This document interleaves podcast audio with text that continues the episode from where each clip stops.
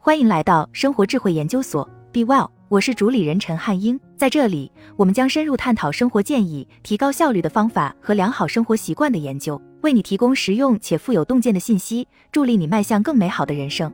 面对经济不景气，有的人选择躺平摆烂，有的人则选择逆水行舟。对于普通人的我们来说，经济不景气实际上正是韬光养晦、厚积薄发的好时机。这篇作者在文中分享了在经济不景气时期成就更好自我的四个方法，希望对你有所启发。Darius f o r o 当下很多人都在谈论经济是否会陷入衰退。由于我们很久未经历过真正的经济衰退，首先还是有必要先了解下经济衰退的定义。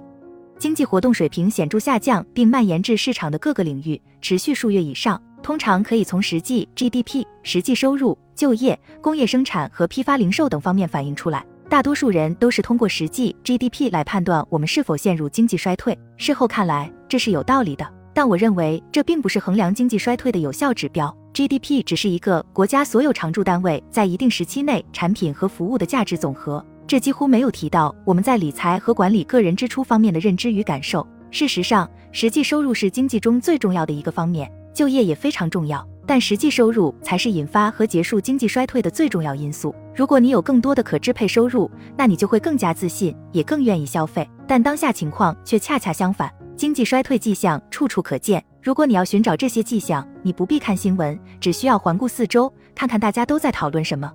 汽油价格太高了。等等，现在是什么情况？去年买这些杂货食品只需要花一半的钱，能源费用上涨了两倍。通货膨胀问题会导致消费者情绪低落，投资者的心灵。修炼一书作者李索兹财富管理公司投资组合经理本卡尔森在其博客文章中解释了通货膨胀和经济衰退之间的关系。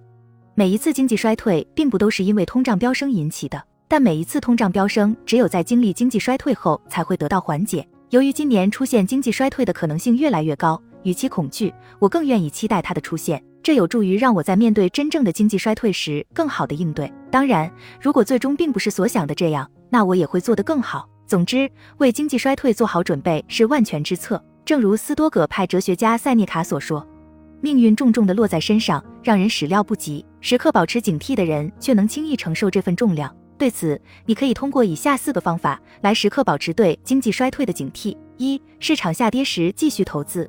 大多数人都还记得上个世纪三十年代发生的那场可怕股灾，许多末日论者都在警示大家，现在可能会再次发生类似的重大崩盘。不可否认的是，那是一次严重的经济崩盘。但对于不敢轻易冒险投资的人来说，事实并非那么严重。一九二九年股市暴跌的主要原因之一，是因为巨额债务的积累。大举借债购买股票的人最后血本无归。然而，在三十年代股市持续下跌的环境下，那些继续投资的人最后反而是赢家。那时正值通货紧缩，这代表货币的实际购买力会上升，所以你并不需要太多的现金。如果你在市场下跌时继续投资，那你将享受股市全面复苏带来的回报。纵览股市发展历史，有跌必有涨。因此，即便今年标准普尔五百指数在不断下跌，我依然在继续投资。现在把用不着的现金用于投资，几年后它肯定会升值。在市场下跌时，这才是创造财富的最佳方式。二、投资自己。在上次始于二零零八年的经济衰退期间，我父亲有预感自己很快会失业。当时他在一家工业级洗衣公司工作，该公司主要为酒店、餐馆、医院等行业机构清洗数千磅亚麻制品。市场崩盘后，公司开始削减成本。我父亲当时担任技术总监一职，所以一开始他是在解雇他人。但他知道做完这一切后，他恐怕也得被迫离职。于是他开始花时间研究如何创业。他还向一直在经营企业的朋友请教和学习。到二零一零年，我读完研究生后，我和父亲联手在其原来的行业里开启了创业之路。只不过我们从事的并不是洗衣业务，而是设备供应。最开始一切都很艰难。业务进展非常缓慢。不过，二零一一年经济开始复苏，我们也直接享受到了经济复苏的红利。如果我父亲当时安于现状，不选择投资自己，他就无法取得今天的成就。他仍然是一名优秀的企业家。另外值得一提的是，我们最近还收购了行业中的另一家公司。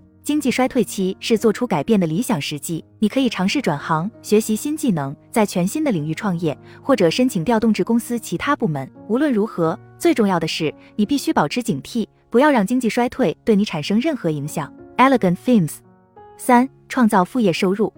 经济衰退期间，失去收入的可能性往往更大。如果你拥有一家企业，你可能会面对营收减少的现实问题；如果你有工作，你可能难以获得加薪。最糟糕的是，企业可能会破产，人们可能会失业。如果有多种收入来源，那就有助于减轻这类情况对你的影响。人人都希望获得多种收入来源，但并不是每个人都愿意投入时间和精力来实现多种收入。你可以在数字领域创业、出租房间、购买房产、买卖二手产品等等。很多人总是会找借口说我没钱购买出租型房产，这话没错。那你至少有时间，对吧？时间也能让你变得足智多谋。在经济领域，价值即意味着金钱。如果你能创造价值，你就能赚钱。